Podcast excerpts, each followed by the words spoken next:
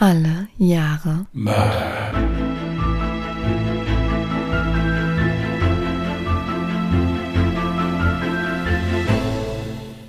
Herzlich willkommen zu Alle Jahre Mörder, der True Crime Podcast mit Christian, hallo. Und Jasmin. Hi.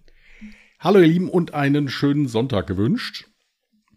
Wir haben uns eben kurz unterhalten, ob wir irgendwas Wichtiges vorzubesprechen haben. Wir haben nichts. Äh, außer ein paar Warnungen. Also Bray, der läuft gerade amok, der bereitet sich gerade irgendwie auf die Pubertät vor, keine Ahnung. Und also es kann sein, dass er den zwischendurch mal bellen hört, aber Jasmin liest ja den Fall vor. Also insofern hat er noch ein bisschen Zeit, sich zu beruhigen. Dann schauen wir mal weiter. Bei mir ist es heute erstaunlicherweise ziemlich ruhig. Ich will hoffen, dass es auch so bleibt. Ansonsten sind bestimmt auch meine Katzen im Hintergrund zu hören, denn bei mir steckt Gizmo quasi mitten in der Pubertät und hat nur noch Unsinn im Kopf. Ja, aber ansonsten wirklich recht entspannt und wir können jetzt einfach ganz entspannt starten gleich. Für mich ist es noch entspannter, weil Jasmin ja dran ist. Ja, also insofern, ich muss ja gar nichts machen. Ich muss ja einfach nur hier sitzen. Und äh, also insofern, Jetzt hast du den Satz nicht gesagt. was für ein Satz? Ich lausche. Das mache ich doch gleich, wenn du jetzt sagst, so, ich fange dann jetzt an, habe einen ganz tollen Fall gefunden, alles wird wunderschön, dann sage ich das. das. Das kommt schon alles noch. Dann würde ich sagen, let's go. Gut, dann setze ich mich jetzt hin und lausche ergriffen. Es ist der 4. Dezember 1951, kurz vor 18 Uhr, als der 50-jährige Armin Banwart das Büro der Privatbank Winterstein in Zürich verlässt. Er hat einen Termin bei seinem Physiotherapeuten in Wiedikon, da er schon seit einigen Wochen unter Hüftschmerzen leidet. Er verlässt darum das Büro früher als sonst und übergibt den Tresorschlüssel seinem Prokuristen Züllig. Als Teilhaber der Bank ist er mittlerweile besonders vorsichtig. Vor allem auch darum, weil das Unternehmen vor einem Jahr überfallen wurde. Nach dem Termin bei seinem Therapeuten setzt er sich in sein Auto und fährt nach Hause nach Zollikon. Dort erwarten ihn schon seine Frau und seine zwei Kinder zum Abendessen. Was er zu diesem Zeitpunkt noch nicht ahnt, dort wird er niemals ankommen. Denn vor seinem Haus warten bereits zwei Männer mit einem grausamen Plan auf ihn. Bei den beiden Männern handelt es sich um den 26-jährigen Kurt Schirmann und den 30-jährigen Ernst Deubelbeiß. Die beiden lernten sich 1944 in der Strafanstalt Bochutz in Kanton Waadt kennen. Ernst Deubelbeiß verbüßt eine Haftstrafe von zehn Jahren wegen mehreren Einbrüchen. Er kommt aus Belb, ist groß und hager, hat eine hohe Stirn und eine prägnante Nase. In der Schule galt er eher als Versager und versuchte sich danach als Mechaniker im Familienbetrieb. Kurt Schürmann saß eine einjährige Haftstrafe wegen eines missglückten Diamantendiebstahls ab. Er kommt aus Winterthur, ist eher schmächtig und hat dichtes Haar, welches sein fein geschnittenes Gesicht umrahmt. Er hat sich in der Fremdenlegion versucht und sich dann mit Gelegenheitsjobs durchgeschlagen. Nach ihrer Entlassung verloren sie sich zunächst aus den Augen. Deubelbeiß arbeitete als Hauswart und Mädchen für alles in einer Forschungseinrichtung in Schlieren, während Schürmann sich als Hilfsarbeiter versuchte, über Wasser zu halten. Ende der 40er Jahre treffen die beiden in Zürich allerdings wieder aufeinander und beschließen gemeinsam dafür zu sorgen, dass sie fortan nicht nur bloß über die Runden kommen. Sie wollen große Beute machen und für die Zukunft aussorgen. Dafür brauchen sie Waffen. Nicht bloß einfache Gewehre, sondern am besten Maschinenpistolen. In der Nacht auf den 24. Juli 1951 brachen sie deshalb in das Zeughaus Höng ein und raubten 15 Maschinenpistolen und 9685 Schuss Munition. Deubelbeiß, der als Hauswart in einer Forschungseinrichtung Zugang zu einer Werkstatt hatte, sägte die Läufe der Maschinengewehre ab, damit man sie gut unter den Mänteln verstecken konnte. Außerdem malte er Magazine einseitig an, damit man sie im Dunkeln nicht falsch einsetzte. Die Waffen brachten sie dann anschließend mit einem gestohlenen VW in einen Wald bei Urdorf und versteckten sie dort für nächstes Vorhaben. Die nächsten Monate stahlen sie wöchentlich ein neues Auto und immer wieder neue schicke Anzüge, die sie gerne trugen. Doch das war erst der Anfang. Ihr nächstes Ziel sollte die Privatbank Winterstein in Zürich sein. Dazu haben sie sich wochenlang vorbereitet und Armin Banwart ausspioniert, um seinen Tagesablauf ganz genau zu kennen. An diesem Dienstagabend soll es dann soweit sein. Sie liegen im Schutz der Dunkelheit auf der Lauer und warten auf ihr Opfer. Die Sicherung der Straßenbeleuchtung haben sie zuvor entfernt, um nicht aufzufallen. Als Armin Banwart gerade die Straße zu seiner Garage einbiegen will, rennen die beiden auf das Auto zu. Deubelbeiß reißt die Tür auf und drängt Armin Banwart zur Seite. Dieser versucht sich zwar noch zu wehren, doch ehe er gucken kann, öffnet Schirmann die Beifahrertür und hält ihm eine Waffe vors Gesicht. Schieß, ruft Deubelbeiß. Doch Banwart ergibt sich und fleht, Ich mache alles, was ihr wollt. Schürmann nimmt kurz die Waffe runter, steigt nun auf der Rückbank ein und hält Banwart während der ganzen Fahrt die Waffe von hinten an den Kopf. Obwohl die beiden Männer Masken mit sich tragen, um unerkannt zu bleiben, haben sie diese noch nicht aufgezogen. Wie viel Geld liegt im Tresor der Bank? will Schürmann wissen. 20.000 Franken, antwortet Banwart mit zittriger Stimme. Aber mir fehlt der Schlüssel zum Tresor. Ich führe nur den Schlüssel zur Bank mit mir. Den Tresorschlüssel habe ich zur Sicherheit meinem Prokuristen Züllig gegeben. Dass Banwart soeben gelogen hat und sich nicht nur 20.000 Franken im Tresor befindet, sondern ganze 100.000, ahnt das Verbrecherduo nicht. Sie beschließen zu einer Telefonkabine in Wittikon zu fahren. Von dort aus soll er zunächst seine Frau anrufen, damit diese keinen Verdacht schöpft. Trotz dessen, dass Banwart in einer gefährlichen Situation ist, bewahrt er einen kühlen Kopf und beschließt mit seiner Frau zunächst auf Deutsch zu reden, obwohl er sich für gewöhnlich mit ihr in ihrer Muttersprache Französisch unterhält. Er erklärt ihr, dass er jemanden getroffen habe und er darum später nach Hause kommen wird. Das Gespräch beendet er mit dem Satz Je t'expliquerai tout à la maison, was übersetzt heißt, ich werde dir alles erklären, wenn ich wieder zu Hause bin. Seine Frau findet dies zwar etwas merkwürdig, denkt sich allerdings nichts Schlimmes dabei. Sie ahnt nicht, in welch gefährlichen Situation ihr Mann sich gerade befindet. Anschließend ruft er auf Anweisung seinen Prokuristen Züllig an und fordert ihn unter einem Vorwand auf, mit dem Tresorschlüssel nochmals zur Bank zu kommen. Doch Züllig kommt dies seltsam vor. Er beschließt bei Frau Banwart anzurufen und nachzufragen, ob alles in Ordnung sei. Diese teilt ihm mit, dass sie es auch schon merkwürdig fand, dass ihr Mann mit ihr auf Deutsch geredet hat. Irgendwas muss da nicht stimmen, denken sich beide. Züllig ruft darum sofort die Polizei und lässt sich vorsichtshalber von einem Detektiv zur Bank begleiten. Währenddessen sind Däubelbeiß und Schirmann mit ihrem Opfer bereits bei der Bank angekommen. Und wieder versucht Bannwart mit einer List den Bankraub zu verhindern. Er schließt die Tür zur Bank auf und tut so, als ob er darüber verdutzt ist, warum sich die Tür nicht öffnen lässt. Sein Plan scheint aufzugehen. Die Geiselnehmer entdecken nicht das zweite Schloss an der Tür und entscheiden nun, draußen auf Zürlik zu warten. Eine halbe Stunde später hält ein Wagen um die Ecke. Es ist Züllig in Begleitung eines Detektivs. Als das Verbrecherduo merkt, dass sie wohl aufgeflogen sind, ergreifen sie die Flucht. Sie fahren bis ins Reppischtal und beschließen dort, das Auto zu wechseln. Banwart haben sie mittlerweile an Händen und Füßen Ketten angelegt und ihnen die Augen verbunden. An einem abgelegenen Ort halten sie an und fordern den Bankier auf, aus dem Auto zu steigen. Als dieser sich gerade bückt, schlägt ihm Däubelbeiß mit einer Maschinenpistole auf den Hinterkopf. Banwart geht zu Boden, kann sich aber kurz darauf wieder aufrichten. Dann folgt ein weiterer Schlag und er sackt zusammen. Als nächstes hört er ein Klicken. Er weiß sofort, dass dies von einer Waffe stammen musste. Man hatte versucht, ihn zu erschießen, doch der Schuss ging wegen der Ladehemmung nicht los. Er weiß nun, dass dies seine letzte Chance ist zu entkommen und rennt mit verbundenen Augen los. Doch die Entführer holen ihn mit Leichtigkeit wieder ein.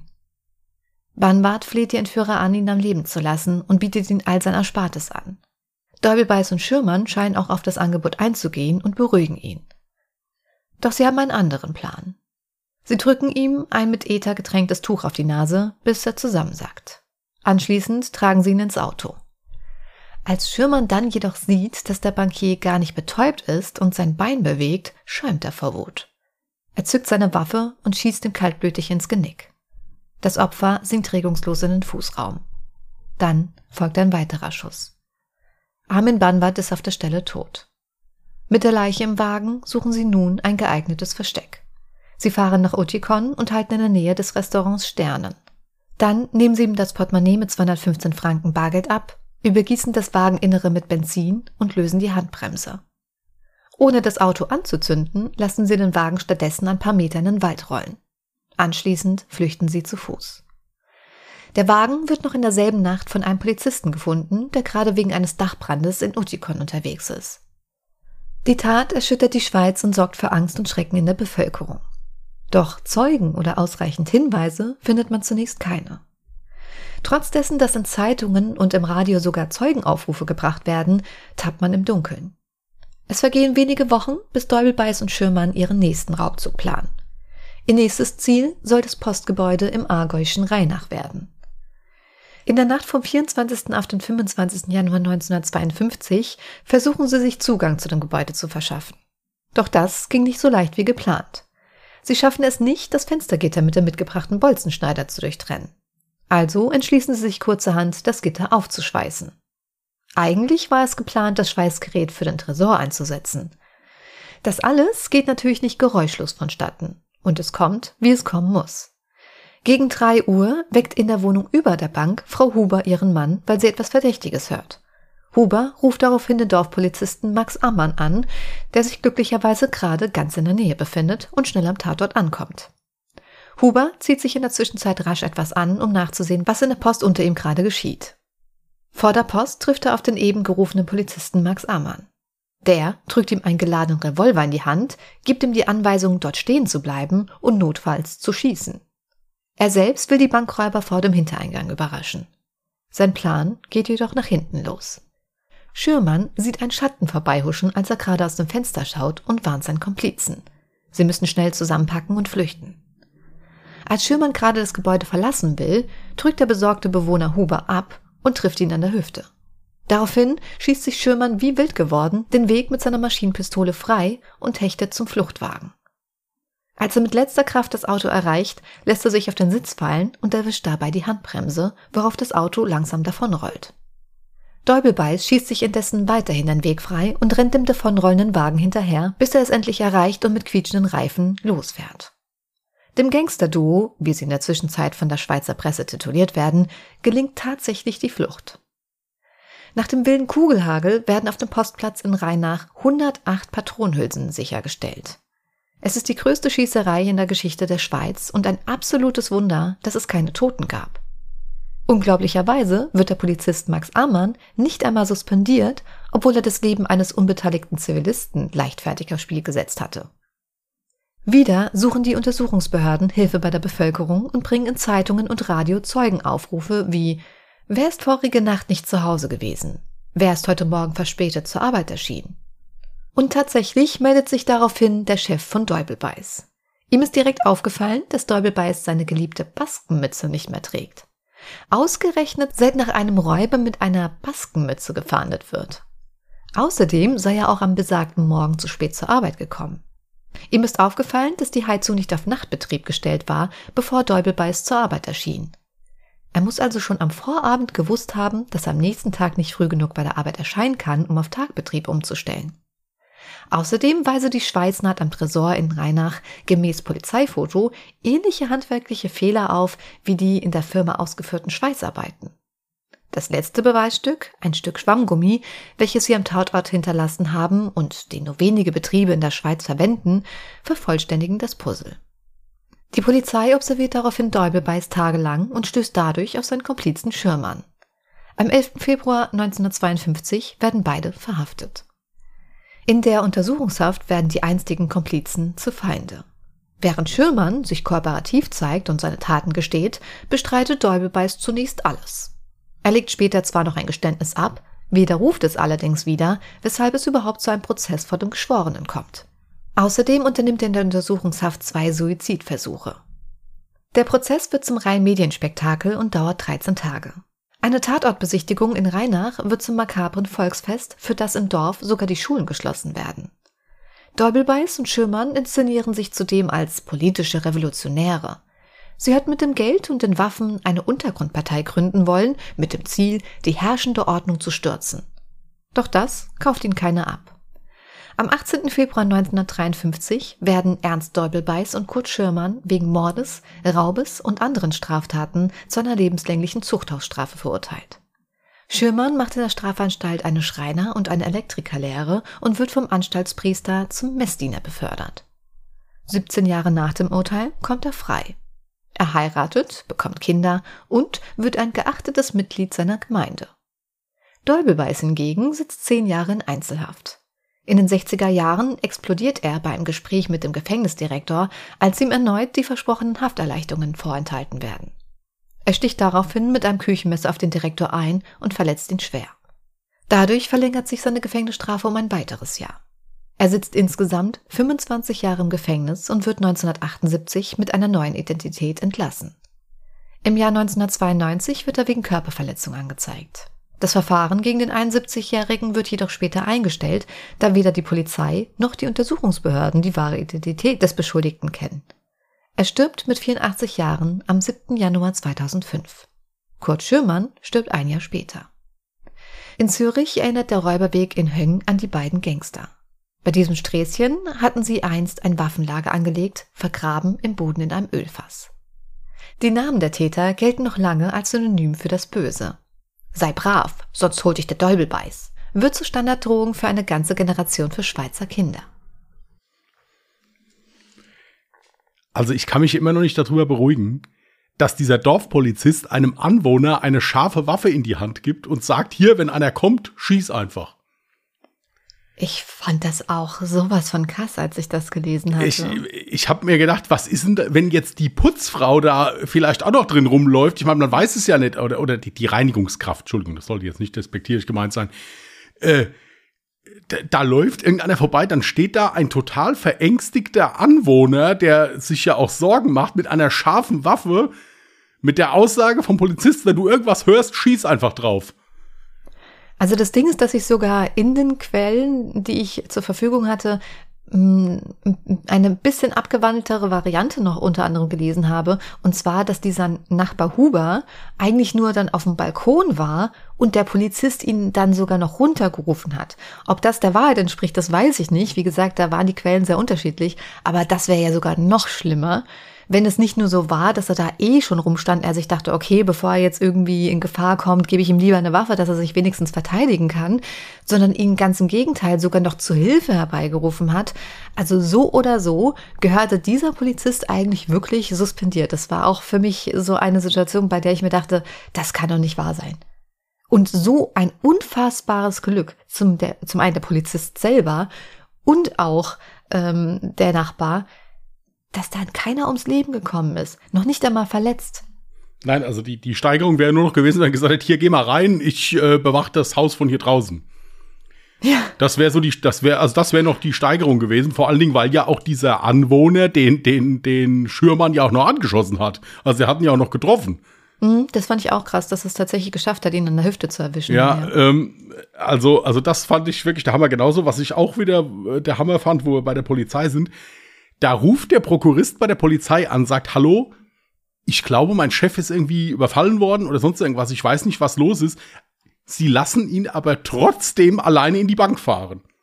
Nee, mit einem Detektiv. Ja, gut, aber, aber da sage ich doch, Moment, Sie fahren jetzt erstmal nirgendwo hin, wir treffen uns jetzt hier und dann sichern wir außenrum alles ab und dann gehen Sie in die Bank oder sowas. Aber äh, dass der vor allen Dingen Detektiv, das ist ja dann auch eine Person, die jetzt nichts mit der Polizei zu tun hat. Das ist ein privater Ermittler. Der hat überhaupt keine, äh, der ist weder bewaffnet noch hat er irgendeine Befugnis. Also ich habe jetzt Detektiv ganz bewusst übernommen, Manchmal bin ich mir bei gewissen Ausdrücken nicht sicher, ob die in der Schweiz im Prinzip was anderes bedeuten als bei uns hier in Deutschland. Es kann genauso gut sein, dass dann vielleicht doch ein Polizeibeamte mit dem Wort Detektiv gemeint war. Das kann ich jetzt nicht zu 100 Prozent sagen, ob das jetzt wirklich nur ein Detektiv oder Wenn halt ein Polizeibeamte war. Zuhörerinnen und Zuhörer aus der Schweiz haben, ihr könnt uns das gerne mal schreiben. Nichtsdestotrotz ist es aber sowieso nicht in Ordnung, wenn, wenn, wenn man überlegt, es es ist ein Bankdirektor. Also die Gefahr, dass der, da ein Banküberfall am Laufen ist, die ist ja relativ hoch. Selbst wenn es ein Polizist wäre, ich schicke doch nicht nur einen Polizisten mit, wenn die Rede davon ist, es könnte sein, dass hier der Bankdirektor als Geisel genommen worden ist und gerade die Bank ausgeräumt wird. Also man muss jetzt aber auch dazu sagen, dass es zu dieser Zeit eigentlich, also die, die, dieser ganze Vorfall hat ja die Schweiz komplett erschüttert, weil die ganzen Bewohner sich super sicher dort gefühlt haben. Also das war auch einfach ein sicherer Ort. Sowas hat es zu dieser Zeit dort einfach nicht gegeben. Die haben sich wie eine ganz friedliche Insel dort quasi gefühlt und dann passiert das. Ähm, das muss man auch dazu sagen, dass dann vielleicht auch niemand damit gerechnet hat, dass da wirklich was dran sein könnte. Und es sprach ja auch einiges dafür, dass es ihm gut ging. Ich meine, er hat ganz normal telefoniert. Ähm, es war nichts durchzuhören, außer dass man es generell schon merkwürdig fand, warum er darum gebeten hat. Dass die Polizei da jetzt nicht riesen ähm, Aufwand betreibt und dann direkt Tausende von Beamten mitschickt oder dorthin schickt, ist dann vielleicht auch der Zeit geschuldet, dass man dem Ganzen einfach nicht so viel reingemessen hat und dachte, ja, da wird schon nichts sein. Da ist ja nie was passiert. Ja, was, das, das kann ich alles verstehen, aber trotzdem äh, ist ja ein Unterschied zwischen Tausenden von Beamten und dem Anwohner eine Waffe in die Hand zu geben und zu sagen, ja komm, wir stürmen das Ding jetzt mal hier. Ja. ja äh, also, nee, also das fand ich wirklich der Knüller. Äh, ja, äh, wie gesagt, die Steigerung wäre nur noch gewesen, wenn der Nachbar selbst hätte reingehen müssen. Ja, das wäre die Steigerung dessen noch gewesen. Wenn ich übrigens an der Stelle lache, dann ist das auch nicht respektierlich gemeint. Aber das ist halt einfach dann so, die, die, die Situation ist halt dann schon irgendwie so äh, ja, verkehrt ist, und falsch, ja. dass man schon irgendwie anfangen muss zu lachen, weil man denkt, das ist doch ein Scherz, oder?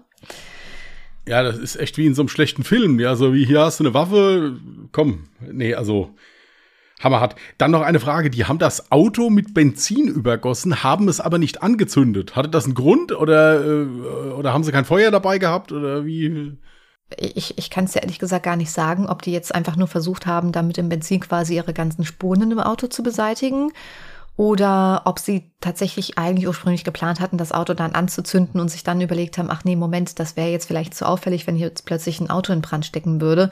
Dementsprechend ähm, schieben wir das Auto quasi einfach nur in ein Waldstück rein. Ich denke, es wird zweiteres gewesen sein, dass sie sich kurzerhand einfach unüberlegt haben und sich dachten, nee, das wäre jetzt zu auffällig. Zumindest habe ich jetzt in meinen Quellen keinerlei Erklärung dazu erhalten. Dann habe ich mir noch aufgeschrieben, der hat den Gefängnisdirektor mit einem Messer angegriffen mhm. hat den ja auch nicht unwesentlich verletzt. Mhm. Und hat dafür nur ein Jahr mehr bekommen. Ja, fand ich auch sehr komisch. Also, äh, nee, ja, es gibt Leute, die haben wegen Beleidigung ein Jahr bekommen, ja, und nicht, nicht irgendjemand schwerstens verletzt, ja, oder sowas, also.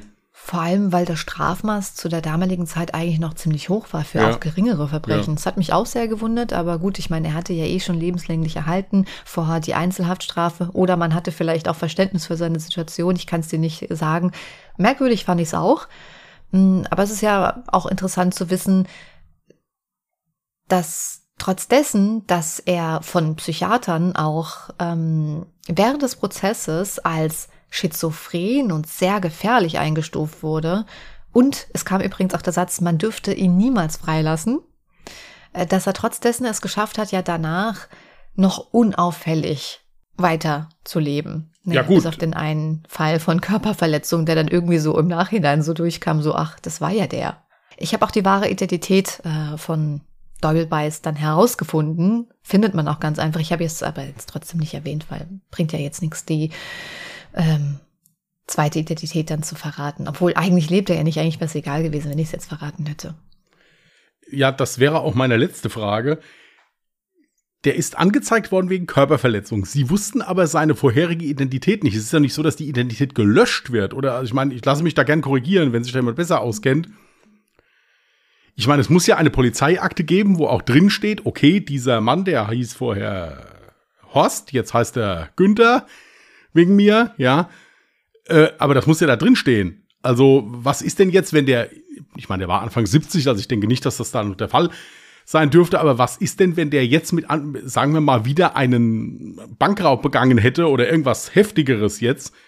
Dann hätte man ja noch nicht mal gewusst, wie man da vor sich hat. Also kann man das nicht irgendwie dann nachvollziehen? Also steht das nicht trotzdem noch in der Kartei drin von ihm?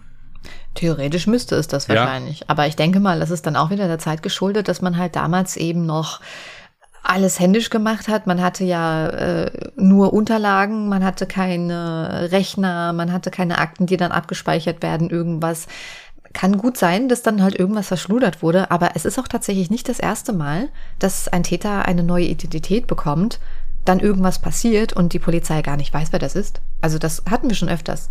Ja, ich finde das halt immer nur wieder faszinierend. Also ich meine, dass die Öffentlichkeit das jetzt nicht weiß, aber spätestens dann, wenn der Mann seine Fingerabdrücke abgeben muss oder sowas, dann hm. muss, muss das doch eigentlich auffallen normalerweise. Theoretisch, ja. ja.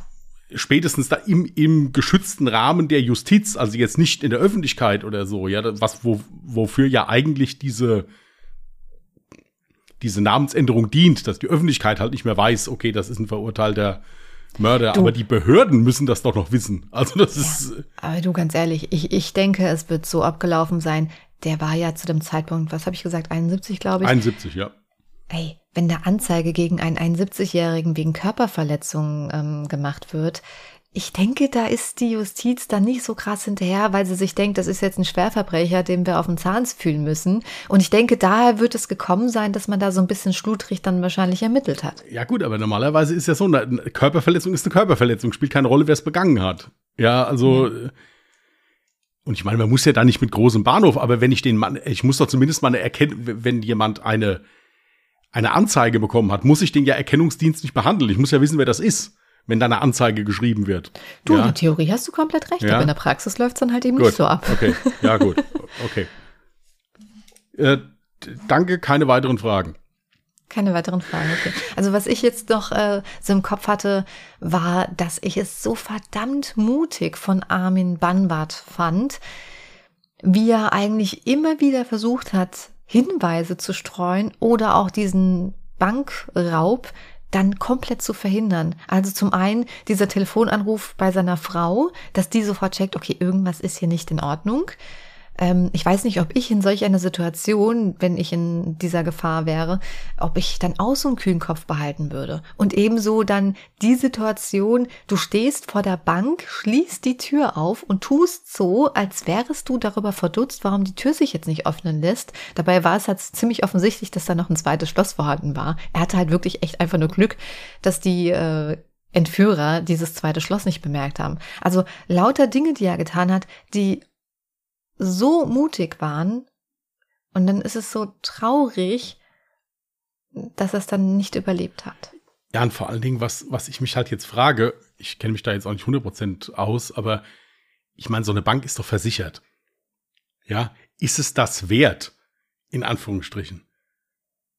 Ja, dann sollen sie sich die Kohle nehmen. Wie gesagt, also ich würde jetzt mal wagen zu behaupten, auch da könnt ihr mir gerne Zuschriften schicken, ob das richtig ist oder falsch. Aber ich gehe ja mal davon aus, dass ein Bankhaus versichert ist. Das heißt also, selbst wenn die jetzt ausgeraubt werden, da ist doch das Leben von dem Mann im Prinzip wichtiger als jetzt da die, die, die, selbst 100.000 Franken wären es gewesen oder sowas, glaube ich. Ja. Stimmt, da hat er ja auch schon gelogen gehabt. Eben, da hat er auch schon gelogen. Also ich, um Gottes Willen, ich will den Mut von diesem Mann überhaupt nicht schmälern oder sowas. Das war mutig und auch, wie du schon gesagt hast, in der Situation absolut kühler Kopf, absolut hervorragend. Mhm. Aber ich frage mich, wofür? Also jetzt ganz ehrlich, dann sollen sie das Geld mitnehmen. Also jetzt ganz ehrlich, da ist ein Menschenleben wirklich wichtiger, meiner Meinung nach. Ja. ja, ja, selbstverständlich. Die Frage ist halt, weil du ja sagtest, die Bank ist ja versichert, wie das zu der damaligen Zeit oder wie das in der Schweiz dann ausgesehen hat, dann auch noch mit einer Privatbank. Ich habe keine Ahnung, ob er da vielleicht die Ängste gar nicht hätte haben müssen.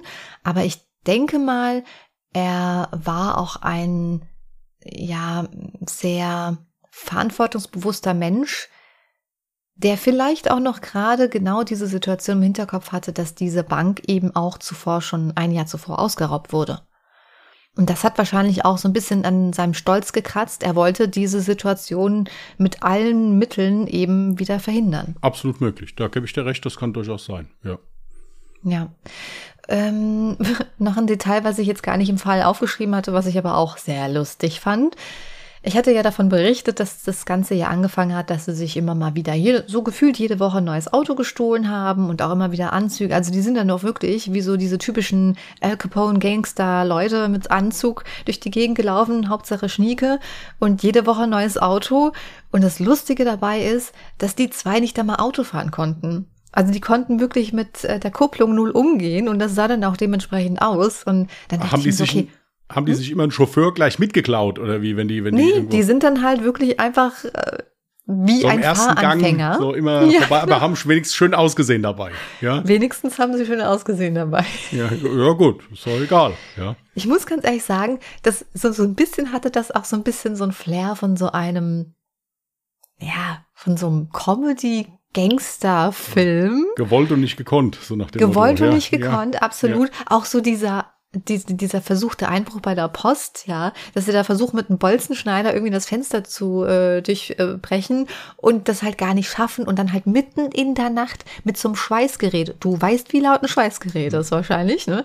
Dass sie mitten in der Nacht denken so, oh ja, passt schon, ich, ich, ich gehe da halt jetzt einfach mit einem Schweißgerät dran. Wird schon nichts passieren, wird schon keiner mitbekommen. Ja, aber das war doch wie bei dem einen Fall, den wir hatten. Ich glaube, das war von dem Kimmel, die auch den Tresor da mehr oder weniger äh, von der Bank da quer durchs Dorf getragen haben. Erstmal und die dann gegenüber von der Polizeiwache vergraben haben, weil sie nicht mehr tragen konnten. Nein, wie gesagt, natürlich ist das, was, was wir jetzt hier machen äh, oder was wir hier erzählen, unfreiwillig ein bisschen komisch.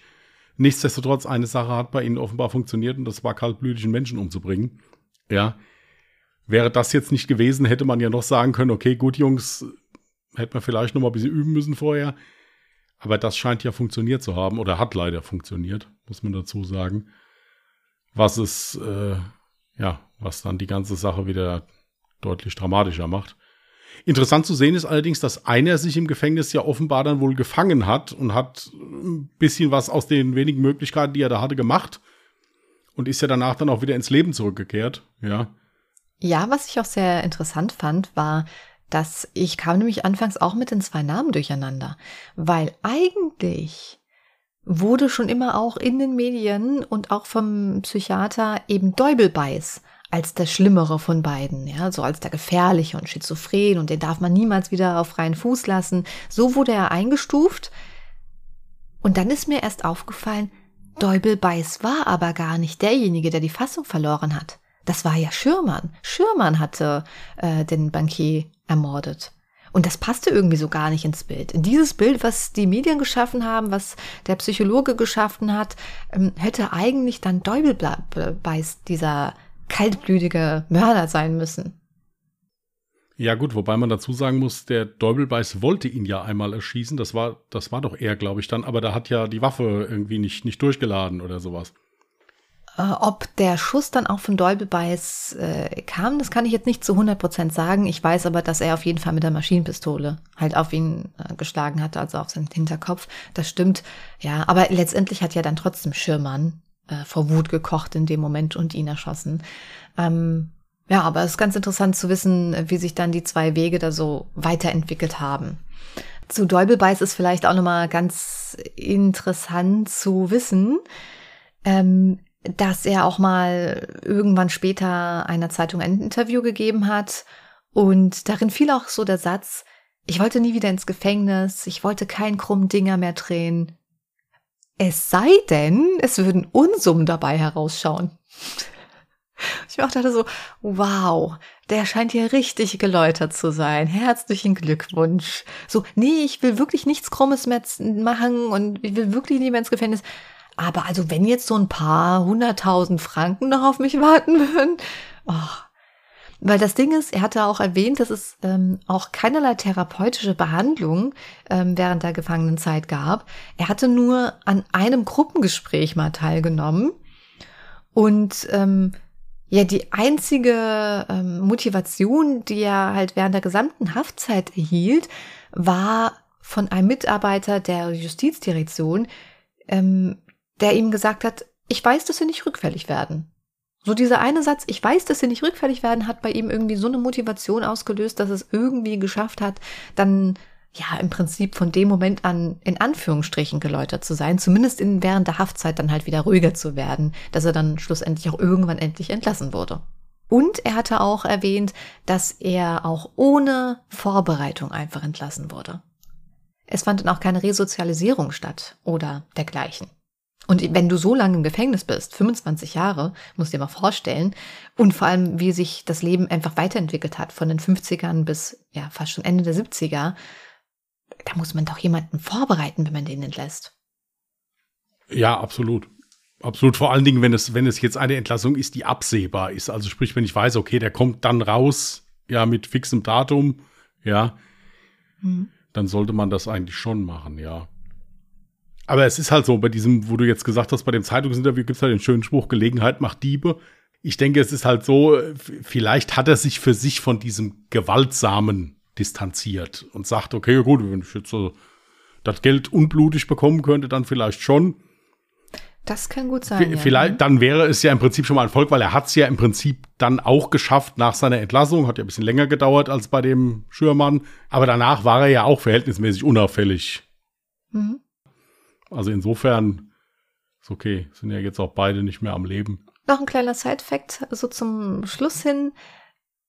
Ich hatte ja davon berichtet, dass er die Magazine einseitig angemalt hatte, damit man sie im Dunkeln nicht falsch einsetzt. Und die Schweizer Polizei fand das irgendwie so klug, dass sie das tatsächlich übernommen hatte. Ja, ich muss dazu sagen, ich, als, als du das jetzt eben vorgelesen hast, dachte ich, das ist auch keine schlechte Idee. Gerade so im Eifer des Gefechts, ja, mhm. wenn du auch noch aufgeregt bist, ist eigentlich eine gute Idee, ja. Ja, ne? Ich bin ja mal gespannt, ob es Schweizer oder Schweizerinnen unter euch gibt, die diese Standarddrohung, sei brav, sonst hol dich der Däubel beiß, weil das klingt ja wie Teufel. Däubel? Ja, ja. Däubel, Teufel. Und dann halt beiß, das ist halt wirklich so richtig, das klingt ja wirklich schon wie das Böse. Mhm. Ähm, ich, und ich bin gespannt, ob jemand so diese Standarddrohung vielleicht von damals noch kennt oder ob man die vielleicht in der Schweiz sogar heute noch anwendet. Ähm, lasst es uns gerne wissen. Ähm, entweder schreibt ihr uns das per Mail oder aber gerne auch unter die Posts, die wir zu dem Fall natürlich veröffentlichen werden, denn ich habe auch zwei Bilder vorbereitet von den Tätern und diese findet ihr auf Instagram unter @allejahremörder mit OE geschrieben oder auf Twitter unter @allejahremorde. E-Mail könnt ihr uns auch gerne zukommen lassen unter der Adresse contact allejahremörder.de, Mörder auch mit OE geschrieben. Genau. So. Dann suchen wir mal was Neues für dich. Mhm.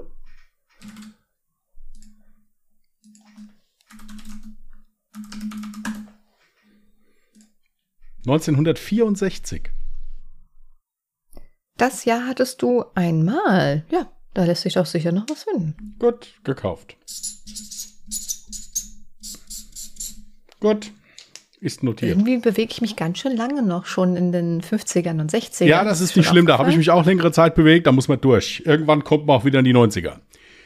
Jetzt bin ich was wieder in den 80ern. 2000ern? Was? Ich mache ja die Fälle aus den 90ern am liebsten, aber ich bin jetzt 1982 und ich habe noch nichts gefunden bis jetzt. Oh. Ja. Ich helfe dir gerne das bei der Suche. Ja, Oder unsere Zuhörer und Zuhörerinnen. Ja. Und äh, gerne könnt ihr uns jederzeit, egal wo, einfach Fallvorschläge schicken. Übrigens, schaut auch gerne jederzeit mal in unsere Show Notes rein, also in die Podcast-Beschreibung, denn dort findet ihr sämtliche Informationen zu unserem Podcast und unter anderem auch den Link zu unserem Buch, falls ihr noch nicht wusstet, dass wir auch ein Buch veröffentlicht haben mit unseren 32, nee, 22 waren es, 22 spannendsten Fällen plus einem Exklusivfall. Ja. Dann würde ich sagen, wir belassen es heute für heute mal dabei. Mhm. Ihr Lieben, wir wünschen euch einen schönen Wochenstart. Passt gut auf euch auf. Bleibt entspannt, nehmt es locker. Wenn ihr Vorschläge habt, wie gesagt, schickt sie uns gerne. Bis dahin und tschüss. Bye.